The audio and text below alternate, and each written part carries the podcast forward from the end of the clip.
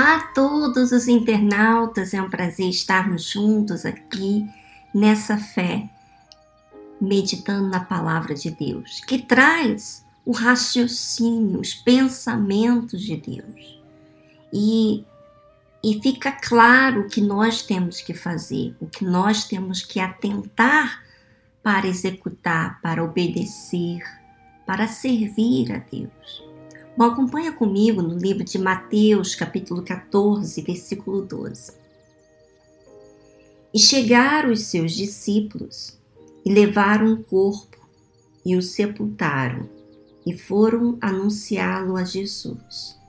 E Jesus, ouvindo isto, retirou-se dali num barco para um lugar deserto, apartado, e sabendo-o o povo, seguiu-o a pé desde as cidades. E Jesus, saindo, viu uma grande multidão e, possuído de íntima compaixão para com ela, curou os seus enfermos. Bom, você vê aqui que os discípulos de João Batista é, levaram o corpo dele, sepultaram e anunciaram para o Senhor Jesus.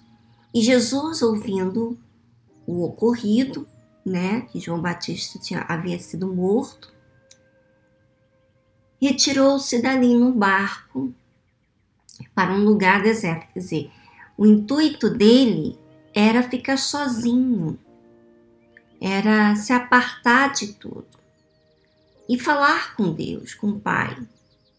E sabendo o povo, seguiu a pé desde a cidade. Quer dizer, as pessoas ficaram sabendo que Jesus se retirou e foi no barco para um lugar deserto. Então, elas seguindo a pé desde a cidade foram de Jesus.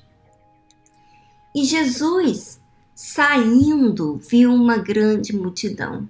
Quer dizer, ele chegou no destino, né, saiu do barco e viu essa grande multidão e, possuído de íntima compaixão com ela, curou os enfermos.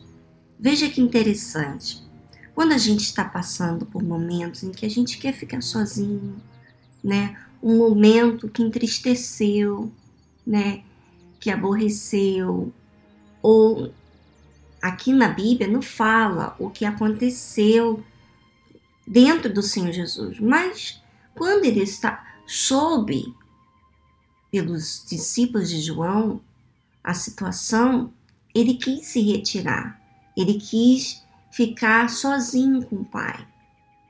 E olha só que interessante, olha a dependência do Senhor Jesus em, em ir para o Pai. Veja que ele, com toda a sabedoria, com toda a perfeição, ele ia até os, o seu Pai para falar. Mas ele indo para esse lugar para ele falar com Deus, com o Pai. Aquela grande multidão seguiu ele. Mas veja que Jesus, a forma que ele lidou com a situação, e não se aborreceu com aquelas pessoas. Ele não brigou, deixa eu ter o meu momento com Deus. Poxa, não ficou chateado, né?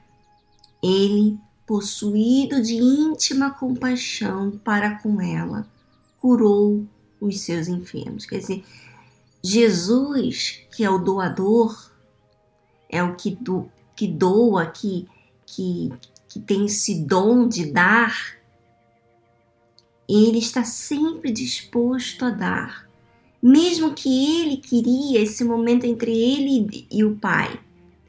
Mas mesmo assim, ele serviu aquela grande multidão que, vi, que vieram atrás do Senhor Jesus. Olha que interessante. Quando a gente está focado, às vezes, na nossa situação, nas coisas que a gente tem que fazer, a gente normalmente fica chateado com as pessoas. A gente se irrita que as pessoas não compreendem, né?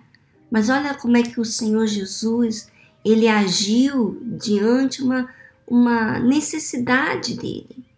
Ele serviu, ele cedeu, ele com, com paciência, com compaixão para com aquele povo, ele curou as suas enfermidades. Maravilhoso o Senhor Jesus, né?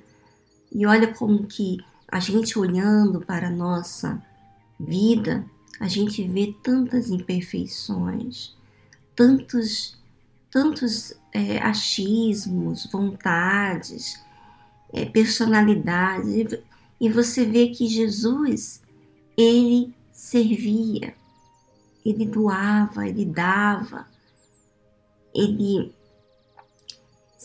ele se sacrificava em prol das outras pessoas, além de que ele queria ter aquele momento com o Pai. Muito interessante isso. Minha amiga, será que você tem essa sede do Pai? Sabe, quando você está em momentos difíceis, de repente você procura alguém para desabafar. Você busca ah, fazer o que você gosta e não serve a Deus. Olha só, quando Deus pede para a gente servir a Ele, para a gente priorizar a Ele, a gente faz o bem a nós mesmos. Porque a gente dá, a gente não fica endividado, a gente não estraga o nosso dia. Não é verdade? Então, vamos meditar, raciocinar nisso no nosso dia a dia que que isso, o que que isso fala com você? A atitude do Senhor Jesus fala comigo que eu tenho que ser minuciosa, detalhista, que quando eu quero o meu momento com Deus, eu, eu já vi assim é, momentos que eu queria ficar sozinha com Deus, com o Pai, mas a necessidade das pessoas é, gritavam para que eu atendesse a sua necessidade. Então, é, veja que a gente tem que ser sensível àquilo que vai servir a Deus e não somente em servir a nossas necessidades. Tá bom? Um grande abraço para vocês e até semana que vem falando da palavra que traz vida, a palavra de Deus. Até lá.